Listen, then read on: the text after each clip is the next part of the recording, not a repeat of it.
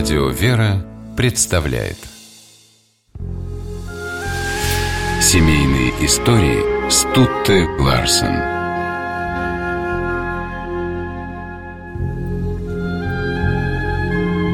Братья Эдмон и Жюль Ганкур с детства были неразлучны. Их вкусы, привычки, интересы совпадали во всем. Потому-то братья всю жизнь занимались одним делом. Их творческий союз – Идеальное литературное сотрудничество едва ли не единственный случай, когда столь близкие друг другу люди могли и жить бок о бок, и работать рука об руку, нисколько не мешая друг другу. Да так, что многие непосвященные в их семейную историю принимали братьев Ганкур за одного писателя. Эдмон был старше Жуля на 8 лет. Мама мальчиков умерла, когда младшему исполнилось всего 4 года. Отец больше не женился. Он умер, когда сыновья уже выросли и могли сами позаботиться о себе. И все же они с трудом пережили свое полное сиротство. Но жизнь продолжалась. Братья были хорошо образованы и богаты, энергия била в них ключом, оставалось только найти ей выход, и Ганкур попробовали себя на поприще живописи.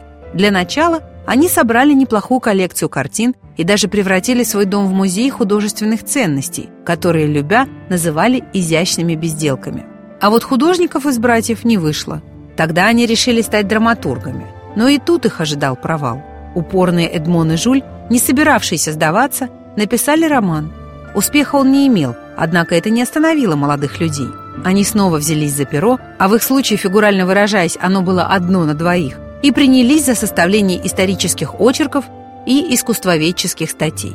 А когда поняли, что рамки журналистики им узки, вернулись к литературе и посвятили совместному творчеству 20 лет, со временем став одними из самых успешных писателей XIX века.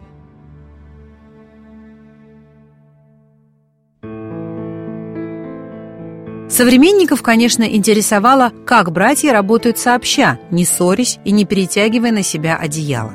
Ганкур не скрывали, что сначала придумывают идею романа, потом составляют план главы, потом каждый пишет свой вариант, после чего они читают их друг другу и сливают воедино оба текста. Знакомые братьев называли их отшельниками.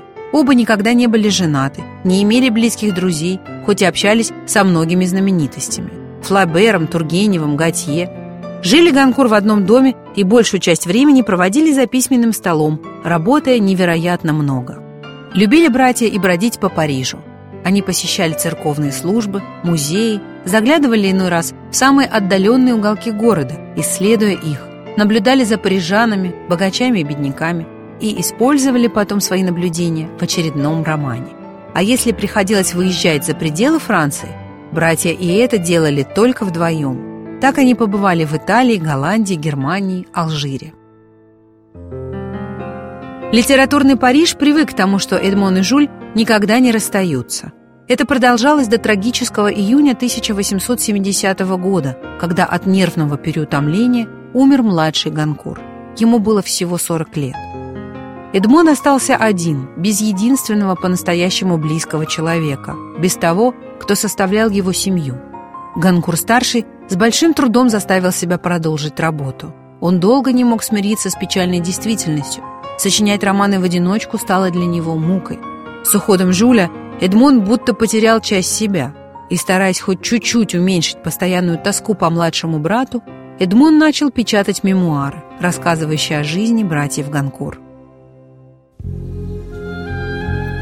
Этот знаменитый дневник – одно из самых значимых их произведений. Эдмон и Жуль по очереди писали его долгие годы. И хоть повествование велось от имени одного человека, читатели чувствовали, что героев двое, и что в каждой строчке 22 томов дневника стоит не местоимение «я», а всегда «мы».